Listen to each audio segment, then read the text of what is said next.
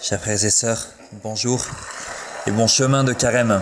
Nous écoutons la catéchèse du pape François à Rome le 10 février 2016, mercredi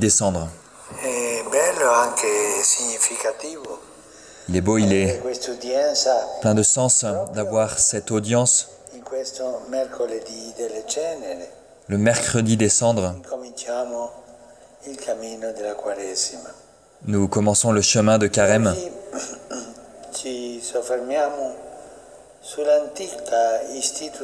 Aujourd'hui, nous nous arrêtons sur l'ancienne, la très ancienne institution du jubilé.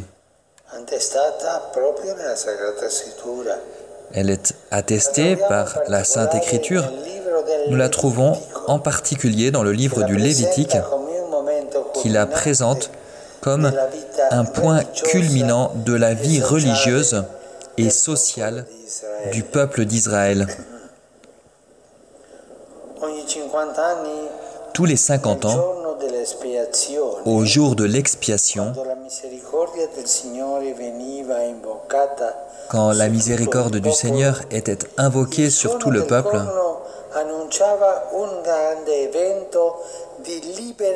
le son du corps annonçait un grand événement de libération. Le livre du Lévitique dit Vous déclarerez saint le- la cinquantième année. Vous direz la libération de la terre pour tous ses habitants. Ce sera pour vous un jour de jubilé. Un jubilé. Chacun d'entre vous rentrera à sa propriété dans sa famille. En cette année de jubilé, chacun rentrera dans sa propriété. Selon ces dispositions, si quelqu'un avait été obligé de vendre sa terre ou sa maison, au jubilé, il pouvait les retrouver, les reprendre. Et si quelqu'un, au contraire, avait des dettes et n'avait pas la possibilité de les payer, et ainsi avait été mis au service du créditeur, il pouvait être libéré, rentrer chez lui et reprendre ses propriétés. Era una specie di condono generale con cui si permetteva a tutti di tornare nella situazione originaria C'était pour ainsi dire une remise à zéro avec la suppression de tout e crédit, la reddition de la terre et la possibilité de jouir à nouveau de la liberté Un popolo propre aux santo enfants de Dieu. servivano peuple saint e où le jubilé avait pour but de combattre la pauvreté, les inégalités, en garantissant ainsi une condition équitable pour tous et la possibilité d'avoir une terre pour y habiter, pour y trouver son soutien. L'idée centrale est que la terre appartient à l'origine à Dieu et qu'elle a été confiée aux hommes. C'est pourquoi personne ne peut s'en réserver la possession exclusive, créant ainsi des situations d'inégalité. Et aujourd'hui, nous pouvons y penser, y réfléchir. Chacun dans son cœur peut se demander s'il a trop de choses. Pourquoi ne pas les laisser à ceux qui n'ont rien? 10%, 50% Io dico che lo Spirito Santo Moi je dis cela, mais que l'Esprit Saint. Puisse inspirer chacun d'entre vous. Au jubilé, celui qui était devenu pauvre. E pouvait avoir à nouveau ce qui lui était nécessaire pour vivre. Celui qui était devenu riche rendait aux pauvres ce qu'il lui avait pris.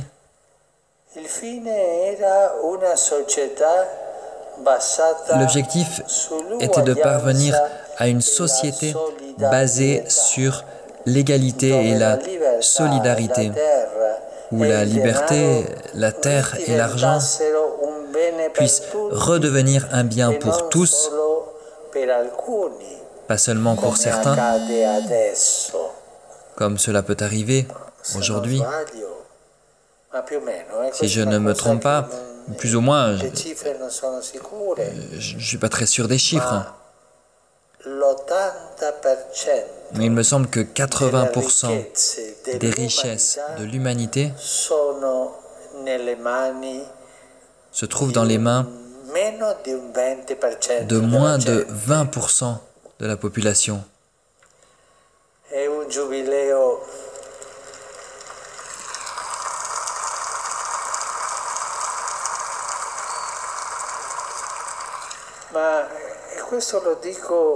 C'est un jubilé.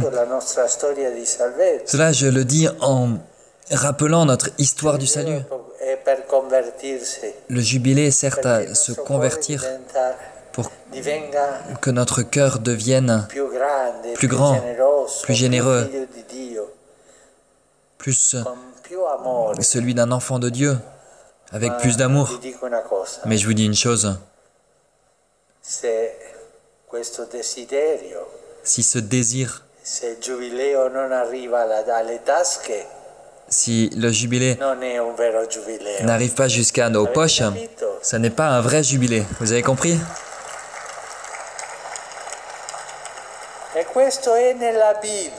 Et ça, ça se trouve dans la Bible. Ce n'est pas ce pape qui l'a inventé, hein. Ça se trouve dans la Bible.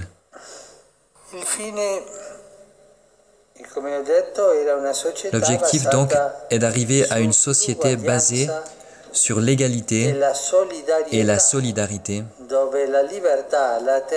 Une société où la liberté, la terre et l'argent puissent devenir un bien pour tous et pas seulement pour certains. En effet, le jubilé avait pour fonction d'aider le peuple à vivre une fraternité concrète, faite d'aide réciproque. Nous pouvons dire que le jubilé biblique était un jubilé de miséricorde, car vécu dans la recherche sincère du bien du frère qui en a besoin. Dans cette même ligne, d'autres institutions aussi et d'autres lois gouvernaient la vie du peuple de Dieu pour que l'on puisse faire l'expérience de la miséricorde du Seigneur. à travers celle des hommes. Dans ces normes, nous trouvons différentes indications qui nous font réfléchir aujourd'hui encore. Par exemple, la loi biblique prescrivait de verser la dîme pour les Lévites, ceux qui étaient chargés du culte, qui n'avaient pas de terre, et aux pauvres, aux orphelins et aux veuves. On prévoyait que un dixième des revenus ou d'autres activités puissent être donnés à ceux qui n'avaient pas de protection, qui se trouvaient dans un état de besoin, de nécessité, pour qu'ils puissent, pour favoriser des conditions de relative égalité à l'intérieur d'un peuple où tous devaient se comporter en frères.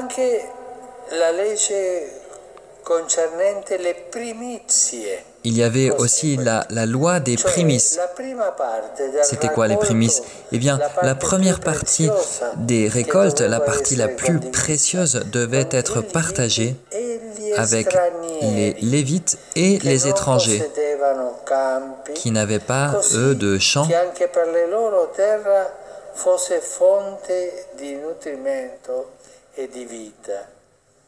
pour qu'ils puissent avoir eux aussi des sources d'alimentation et de vie. La terre m'appartient. Vous, vous êtes, vous m'appartenez aussi comme des étrangers. Nous sommes tous des hôtes du Seigneur, des invités du Seigneur. Et nous avons le rôle de rendre plus accueillant le monde qui nous entoure.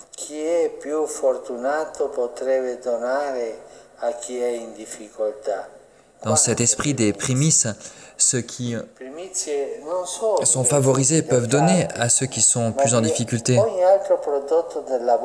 Il ne s'agit pas juste de l'argent, il s'agit de tout produit du travail, des revenus, de tant de choses que parfois on, possède et on gaspille. Et cela arrive aujourd'hui encore.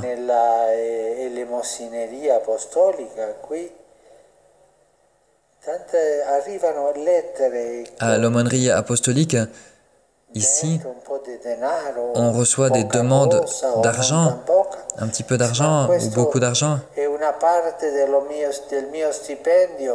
Pardon, on reçoit des, des, dons, un petit peu d'argent ou beaucoup d'argent, de personnes qui disent, ça c'est une partie de mon revenu que je veux donner pour aider les autres. Mais c'est beau cela tant d'institutions de, bienfaisance, d'hôpitaux, de, euh, de maisons de retraite,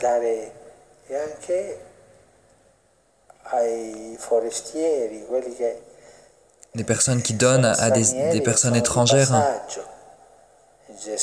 des personnes qui sont étrangères de passage. Jésus aussi, lui, a été, a été de passage en Égypte, réfugié en Égypte. En pensant à cela, la Sainte Écriture exhorte avec insistance à répondre généreusement aux demandes de prêts sans faire de calculs mesquins, sans demander des intérêts impossibles. Si ton frère près de toi tombe dans la misère, est privé de moyens matériels, aide-le comme un étranger, un invité, pour qu'il puisse vivre auprès de toi. Ne lui demande pas d'intérêt, mais crains ton Dieu et fais vivre ton frère qui est près de toi. Tu ne lui prêteras pas l'argent avec des intérêts, disait la Bible.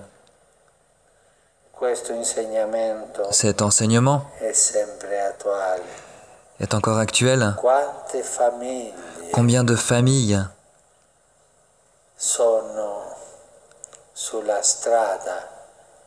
se trouvent dans la rue, victimes de, de l'usure? Prions, s'il vous plaît, pour qu'en ce jubilé, le Seigneur puisse enlever du cœur de nous tous, de notre cœur, ce désir de posséder plus, ce désir de l'usure, qu'il fasse de nous des personnes généreuses. Combien de situations d'usure sommes-nous obligés de voir combien de souffrances, d'angoisse portent-elles aux familles Et si souvent, au plus fort du désespoir, combien d'hommes finissent même par le suicide parce qu'ils n'y arrivent pas. Ils n'ont plus d'espoir. Ils n'ont pas devant eux une main tendue pour les aider. Ils n'ont qu'une main qui leur exige de payer. L'usure est un grand péché. C'est un péché qui crie devant le Saint de Dieu. Le Seigneur a promis sa bénédiction, au contraire à celui qui ouvre sa main pour donner avec générosité. Il te donnera le double, peut-être pas en argent, mais en autre chose. Le Seigneur te donnera toujours le double. E Chers frères et sœurs, le message biblique est très clair. Il nous faut nous ouvrir avec courage au partage. E Ça, c'est la miséricorde. Et si nous voulons la miséricorde de Dieu, eh bien, commençons e par la faire nous-mêmes. Recommençons à la faire nous-mêmes. Entre citoyens, entre membres d'une famille, entre peuples, entre continents, contribuons à réaliser, à parvenir à une terre sans pauvres. Cela veut dire de construire des sociétés sans discrimination, basées sur la solidarité, qui porte à partager ce que l'on possède en une répartition des ressources fondée sur la fraternité et sur la justice. Merci.